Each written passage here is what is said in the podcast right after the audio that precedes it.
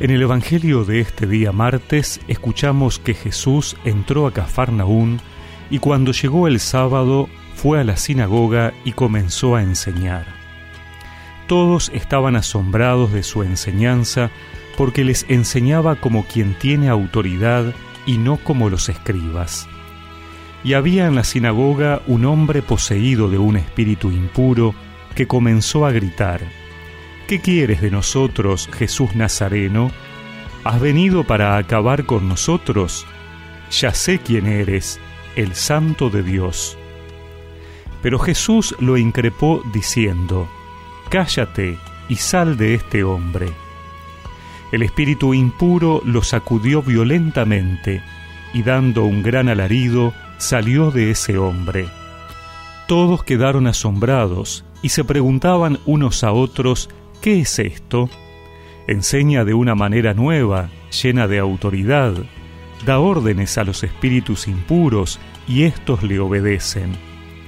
Y su fama se extendió rápidamente por todas partes en toda la región de Galilea.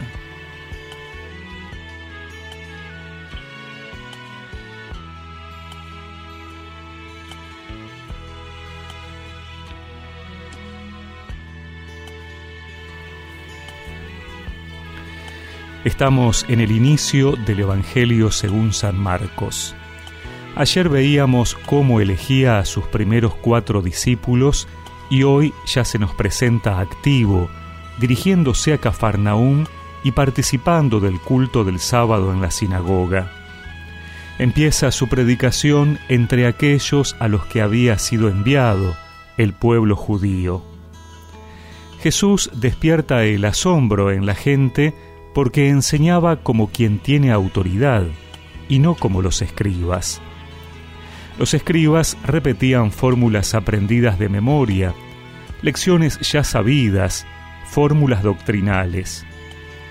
En cambio Jesús se distingue por su autoridad soberana, que viene del interior de sí mismo. Jesús habla desde su propio ser Hijo de Dios. Nos podemos imaginar la fuerza, el entusiasmo en sus palabras como quien habla no de algo que le han contado, sino algo que ha vivido. La autoridad de Jesús, además, se fundamenta en la coherencia entre lo que enseña y lo que vive.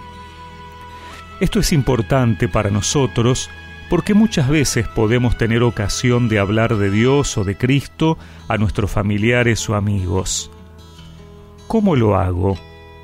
Puedo parecerme a los escribas, preocupados solo de repetir exactamente fórmulas que hasta son difícil de comprender por alguien no iniciado, o puedo hacerlo como un testigo que ha sabido interiorizar personalmente el Evangelio y que se compromete con lo que dice.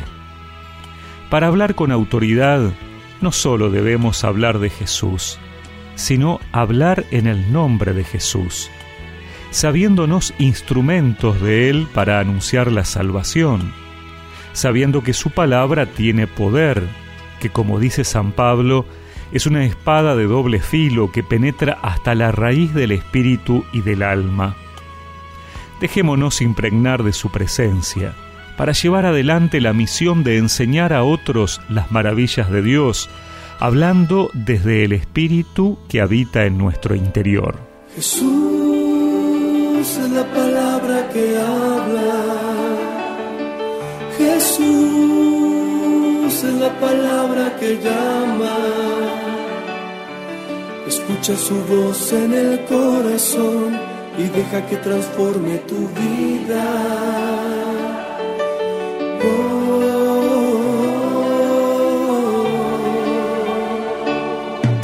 No dudes más en escuchar su voz y únete a su proyecto de amor. No tengas miedo, camina junto a Él. Y recemos juntos esta oración. Señor, lléname de ti para que mis palabras y testimonios tengan la fuente en tu presencia y sean capaz de penetrar en el corazón de aquellos con quienes me voy a encontrar hoy. Amén. Que la bendición de Dios Todopoderoso, del Padre, del Hijo y del Espíritu Santo los acompañe siempre.